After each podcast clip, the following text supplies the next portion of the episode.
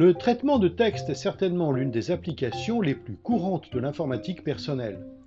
Les logiciels les plus habituels en la matière rassemblent en réalité des fonctions qui sont longtemps restées séparées.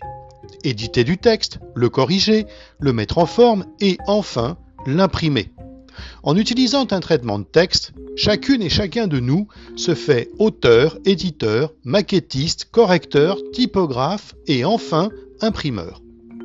Pour mettre un texte en page, on se contente bien souvent de tâtonner au petit bonheur la chance jusqu'à trouver un résultat satisfaisant. Pourtant, l'art de la mise en page est un domaine qui obéit à des règles bien précises, qui ont été fixées au fil du temps et qui sont censées produire des beaux documents afin qu'une belle forme permette de mettre en valeur un bon fond. Mettre en page un document, c'est se lancer dans un travail minutieux, un travail qui, combine sensibilité artistique et précision technique. Une émission de la série C'est pas sorcier a d'ailleurs été consacrée à l'imprimerie. Je vous invite à la retrouver, elle est sur YouTube. Il est assez courant de trouver des formations de calligraphie ou de reliure, mais il est assez rare de trouver quoi que ce soit pour apprendre la typographie, qui est un domaine passionnant et qu'il est finalement assez simple d'aborder par soi-même.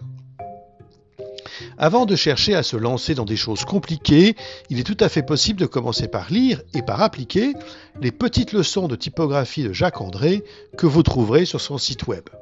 C'est très clair, très pédagogique et très facile à mettre en œuvre.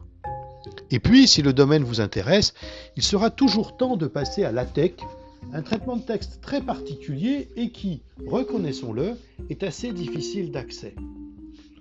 Mais pourtant, apprendre LaTeX c'est faire un véritable pas de côté qui permet de voir le traitement de texte autrement.